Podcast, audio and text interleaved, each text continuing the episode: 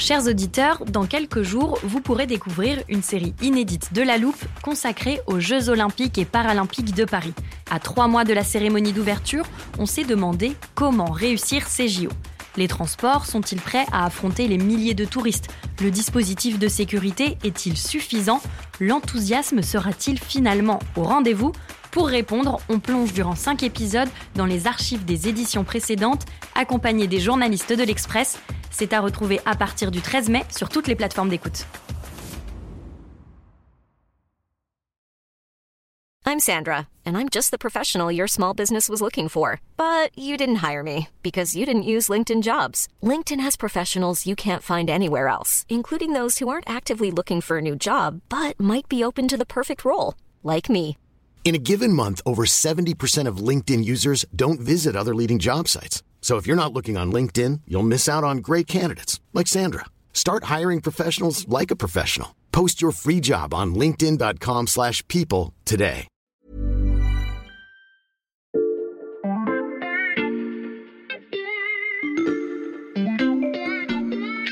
Bonjour, c'est Charlotte Baris.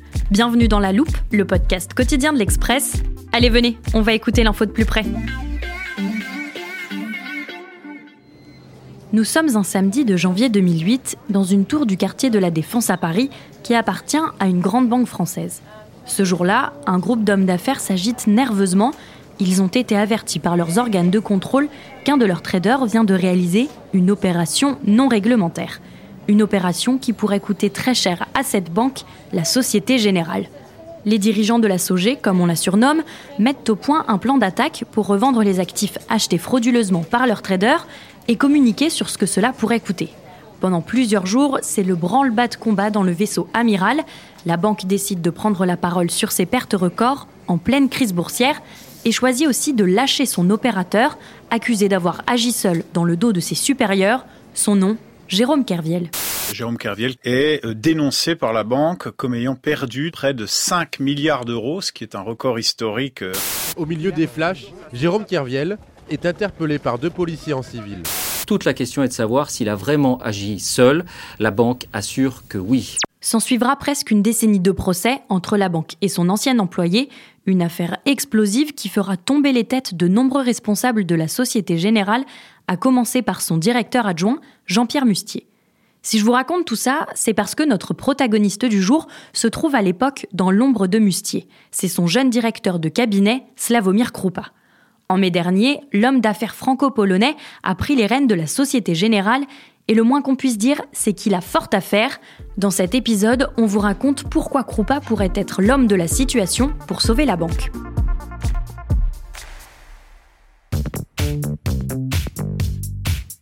À l'Express, on a une journaliste qui connaît parfaitement les arcanes du grand capitalisme français. C'est bien sûr Béatrice Mathieu, notre spécialiste économie. Bonjour Béatrice. Bonjour Charlotte. Béatrice, il y a quelques semaines, la Société Générale a de nouveau fait la une des journaux après une décision de sa nouvelle direction. J'ai mis de côté quelques extraits. C'est un nouveau coup dur pour les employés de la Société Générale. La Société Générale va donc supprimer près de 1000 postes. C'est surtout au siège à la Défense à Paris que ces postes, 950 exactement, seront supprimés. 950 postes supprimés au siège de la Société Générale. Est-ce que c'est beaucoup, Béatrice? Bah, c'est conséquent, hein, ça représente quand même 5% euh, des effectifs au siège. Donc Mhm. en clair, ça va dans la grande tour euh, de la Défense. Les équipes de Slavomir Krupa ont donné leur feuille de route, regroupé et mutualisé certaines activités, supprimé des strates hiérarchiques pour alléger hein, les processus de décision, redimensionner les équipes. Bref, il y a beaucoup de postes administratifs hein, qui vont sauter, surtout dans tout ce qu'on dit les, les fonctions support. hein. Euh, donc c'est pas vraiment ceux qui sont en contact euh, avec le client dans les agences, ni ceux qui sont sur euh, les marchés, mais tous les services qui travaillent pour les autres services Mhm. euh, de, de la banque. Ces suppressions de postes, elles rappellent que la troisième banque de France ne va pas bien. Quand Slavomir Krupa est officiellement nommé DG en mai 2023, soit il y a un peu moins d'un an, dans quel état il trouve la Société Générale? Bah, la SocGen n'est pas au meilleur de sa forme. Alors pendant 15 ans, la banque a été dirigée par Frédéric Oudéa, oui, le mari de la ministre des Sports, Mhm. qui était arrivé juste après euh, l'affaire Kerviel. Et puis bah, le bilan d'Oudéa n'est pas euh, excellent. Alors c'est vrai à sa décharge qu'il a dû affronter beaucoup, beaucoup de crises. Le scandale Kerviel, évidemment.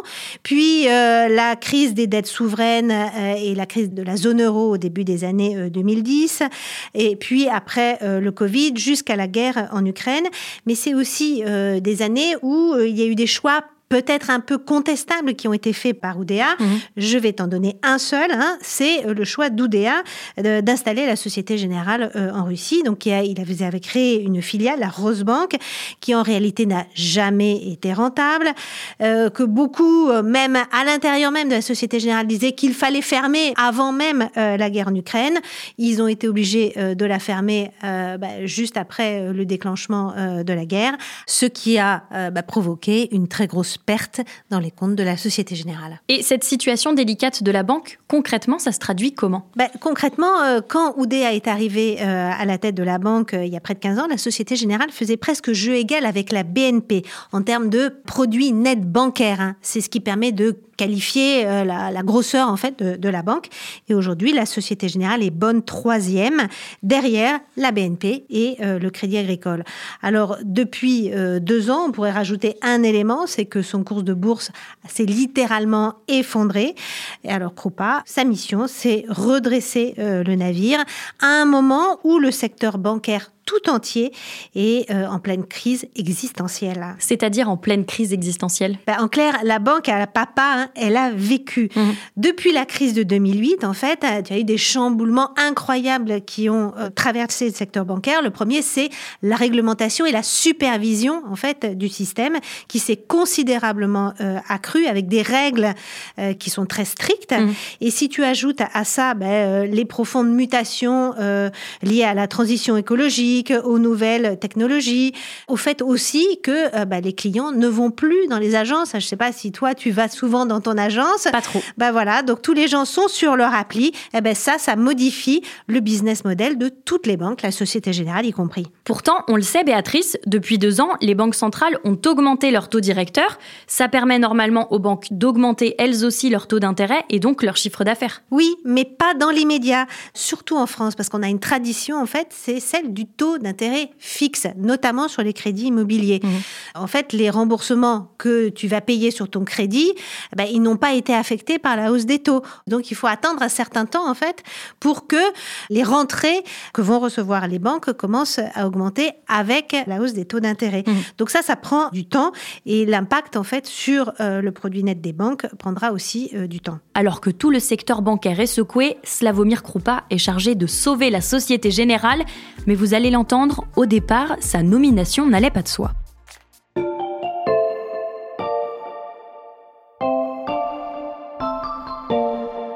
Béatrice, je sais que peu de nos auditeurs ont entendu parler de Slavomir Krupa. J'imagine aussi que la plupart d'entre eux ne savent même pas à quoi il ressemble. Alors est-ce que tu pourrais nous le décrire? Il a une carrure très impressionnante. C'est un peu euh, Teddy Riner euh, joue au banquier. Hein. donc euh, très grand, très carré, et puis il a un regard extrêmement perçant. Alors il est originaire de Pologne et il est arrivé en France quand il avait 6 ans. Et c'est vrai que son profil et sa carrière changent par rapport au profil que l'on trouve habituellement à ces postes-là. Mmh. Il est jeune, hein, il a 49 ans, il a surtout un parcours très atypique. Pourquoi il est atypique ce parcours? Alors tous les anciens patrons de la Société Générale bah, ce sont des purs produits de ce que je dirais l'aristocratie financière française. Ils sont en général passés par la haute fonction publique, ils ont fait l'ENA, ils ont fait des cabinets ministériels, ils ont fait l'inspection générale des finances, et puis après ils vont s'encanailler euh, dans la banque. Mmh. Alors lui, pas du tout. Hein. Lui, c'est un bébé Société Générale. Il y est rentré après Sciences Po, assez jeune. Il n'est pas passé par l'inspection générale euh, des finances à Bercy, mais par l'inspection générale de la banque, hein, de la Société Générale. Alors, euh, il a fait quasiment toute sa carrière dans la banque, sauf un tout petit moment, euh, deux, trois ans après son arrivée, il a été tenté hein, par l'aventure de la start-up. On était à la fin des années 90, au tout début des années 2000, et il est parti avec deux copains de Sciences Po en Pologne, où il a créé une start-up dans les paiements. Et puis, bon, bah, c'était peut-être pas tellement le bon moment parce que c'était au moment du crack Internet. Il a mhm. voulu revendre sa start-up, ça s'est pas fait. La start-up a euh, coulé. Il est revenu en France. Il a réintégré la banque où il a monté euh, tous les échelons. Et ensuite, comment il arrive au poste de directeur général? Bah, C'est vraiment une histoire de méritocratie d'entreprise. Il va monter les échelons un à un grâce à ses réputations d'homme de résultats et puis d'homme à poigne. Alors, ce qui est étonnant aussi, c'est qu'il a fait finalement peu d'années euh, à Paris, hein, dans la tour à la Défense. Il a beaucoup voyagé, notamment euh, aux États-Unis. Il a sans doute été dragué par des banques américaines, mais il est resté fidèle. Et là aussi, c'est un parcours assez étonnant dans ce milieu-là, où en général, quand on est sur les marchés, on est tenté aussi euh, d'aller gagner toujours plus cher chez le concurrent. Béatrice, justement, est-ce que c'est cette loyauté qui a permis à Krupa de s'imposer? Oui et non. C'était pas l'homme d'Oudéa. C'était pas lui qui était privilégié, en fait, pour reprendre la tête de la Société Générale. Mmh. Il y avait presque un successeur désigné euh, qui était Sébastien Proto. Alors Sébastien Proto, c'est l'anti Krupa, puisque Sébastien Proto, lui, avait fait un cabinet euh, ministériel, c'était même un très proche euh, de Sarkozy. Et puis, il avait fait l'ENA avec Macron. C'est un peu le portrait en négatif de Krupa. Mmh. Mais sauf qu'il était arrivé qu'en 2020 à la Société Générale, il n'avait pas fait toute sa carrière dans la banque. Et puis, sans doute que Krupa a mieux réussi son grand oral devant le conseil d'administration. Et à la fin, c'est euh, Krupa qui a coiffé Proto. Et qu'est-ce qui a convaincu le conseil d'administration que Krupa ferait un meilleur directeur général? Bah, Les circonstances. Hein. Il faut dire que, on l'a dit, hein, la situation est grave. Il faut faire maigrir la banque à tout prix, la recentrer sur son cœur de métier, la rendre à nouveau rentable très vite. Bah, ça implique de faire un énorme ménage, de prendre des décisions difficiles. Et le conseil d'administration a estimé que bah, l'homme de la situation, c'était Krupa plutôt que Proto. Il fallait un homme de résultats et de poignets. Et Krupa, c'est déjà illustré par ses résultats, comme tu dis. Oui, c'est un peu le, Rambo de la finance. Hein. Parce que dans toutes ces années à la Société Générale, il a été appelé toujours dans des situations très difficiles. Mmh. Au moment de la crise des dettes souveraines, hein, la, la, Société Générale était très exposée à la dette grecque. Et puis, on a demandé à Krupa de vendre en quelques semaines des milliards d'actifs il a réussi. La Société Générale, après, a été mise à l'amende euh, aux États-Unis hein, pour avoir contourné des embargos. Et on lui a demandé d'aller retisser les liens avec euh, la Banque centrale américaine et les régulateurs américains. Il a réussi. Donc c'est un homme de crise qui sait gérer des situations très difficiles. La question, c'est à quel prix Qu'est-ce que tu entends par là? Bah, C'est pas un tendre, hein. Il est brillant, il est rapide, mais il est aussi très dur. Mm. Alors dans cette enquête, moi j'ai rencontré beaucoup de gens hein, en interne à la Société Générale ou euh, beaucoup en off. Hein, tu sais, on dit surtout ne me citez pas. Bah, vous raconte ces méthodes de management un peu dures, pour ne pas dire très dures. Et puis euh, faut suivre le rythme du bonhomme. Hein. Il n'a pas été choisi pour son sens du dialogue social. Il avance, il ne pardonne rien. Et c'est d'ailleurs pour ça hein, qu'on ne lui a jamais finalement reproché le rôle qu'il avait eu dans l'affaire Kerviel, parce qu'il était là au moment de l'affaire Kerviel et que lui n'a pas payé. Comment s'illustre ce côté très dur de Slavomir Krupa On le voit par euh, deux faits, c'est-à-dire que tous euh, les hommes d'Oudéa euh, et l'ancienne garde a été remplacé.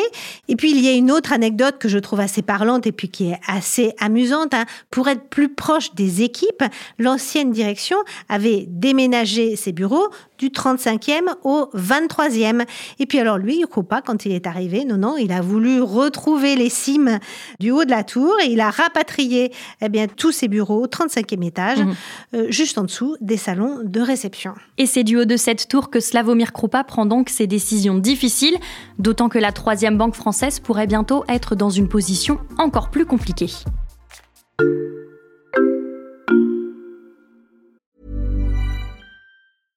I'm Sandra, and I'm just the professional your small business was looking for. But you didn't hire me because you didn't use LinkedIn jobs. LinkedIn has professionals you can't find anywhere else, including those who aren't actively looking for a new job but might be open to the perfect role, like me.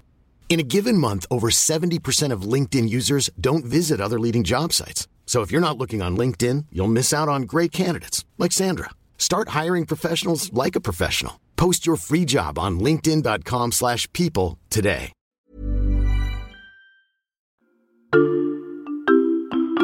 Béatrice, Slavomir Krupa a présenté sa première feuille de route stratégique à la mi-septembre 2023, quelques mois après sa prise de fonction. Comment ça s'est passé? Bah pas bien, ça s'est passé même pas bien du tout. Hmm. Parce que Krupa, il ne vend pas du rêve. C'est pas David Copperfield, lui c'est plutôt Churchill et un discours très churchillien. on va souffrir, on va maigrir, on va euh, se séparer des activités qui sont pas rentables. Et ben ça, ça n'a pas plu au marché financier. Et alors, euh, ce qui était un peu fou, c'est plus il parlait euh, au marché ce jour-là, hein, quand il a, présenté ses objectifs stratégiques et sa feuille de route, plus l'action baissait. Et donc, l'action s'est effondrée de près de 12% en une seule journée. Bon, on a connu des accueils plus chaleureux. Et quels sont ces chantiers prioritaires? Il doit déjà achever la fusion entre le Crédit du Nord et la Société Générale.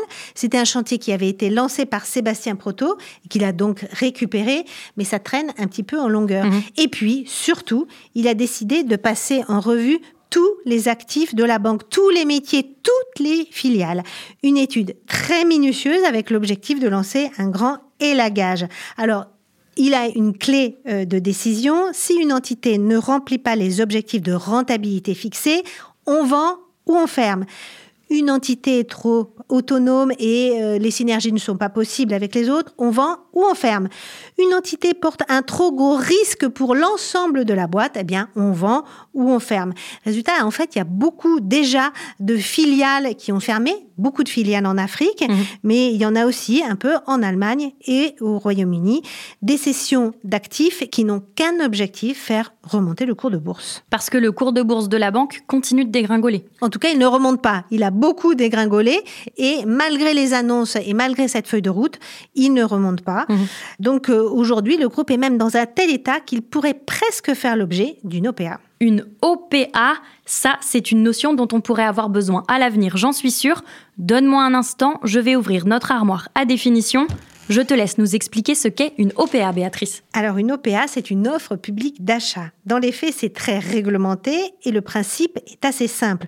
C'est lorsqu'en bourse, un acquéreur annonce son intention de racheter tout ou partie des titres d'une entreprise cotée. Une OPA peut très bien être le fruit d'un accord entre deux entreprises. Alors, on parle d'OPA amicale. Ou alors, euh, l'acquéreur annonce ses intentions sans l'accord de l'entreprise rachetée. Et donc, dans ce cas-là, c'est une OPA hostile. Et que se passe-t-il dans ce cas-là? Ben, L'entreprise euh, ciblée doit vite se restructurer, trouver des nouveaux partenaires pour se refinancer et empêcher euh, l'acquéreur ben, de récupérer le contrôle et d'arriver à ses fins. Souvent, ça ne se termine pas très bien pour la société ciblée. Merci Béatrice, je referme l'armoire.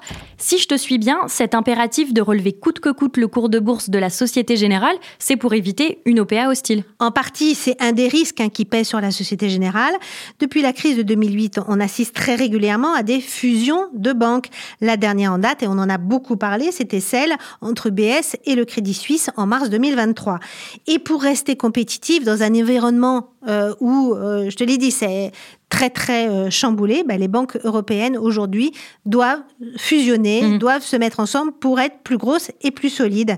Donc restructurer la Société Générale, c'est aussi la rendre moins vulnérable à une fusion forcée, à un mariage forcé, et la rendre potentiellement aussi plus désirable si elle décide de se marier cette absorption de la Société Générale dans une autre entité, est-ce que c'est un scénario plausible à l'heure actuelle, Béatrice? Oui, ça n'est pas impossible parce que le cours de bourse de la Société Générale est très bas. En clair, ça ne coûte pas très cher de lancer une telle opération, sauf que et il y a un gros sauf que, le ministère de l'économie veillera au grain, notamment sur la nationalité de l'acheteur potentiel. Krupa, l'homme des crises, arrivera-t-il à sortir la Société Générale de celle qu'elle traverse en ce moment?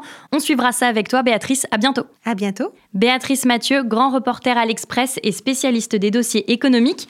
Ami auditeur, si vous souhaitez retrouver son portrait de Slavomir Krupa, c'est sur l'express.fr que ça se passe. Profitez-en en ce moment, l'abonnement numérique est au prix d'un euro le premier mois.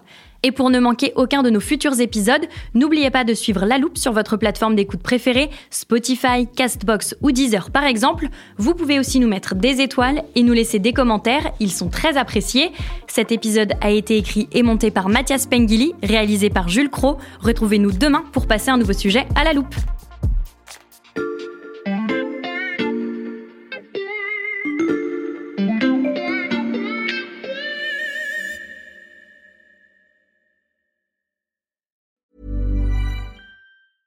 Hey, it's Danny Pellegrino from Everything Iconic. Ready to upgrade your style game without blowing your budget? Check out Quince. They've got all the good stuff shirts and polos, activewear, and fine leather goods, all at 50 to 80% less than other high end brands. And the best part? They're all about safe, ethical, and responsible manufacturing. Get that luxury vibe without the luxury price tag. Hit up quince.com slash upgrade for free shipping and 365 day returns on your next order. That's quince.com slash upgrade.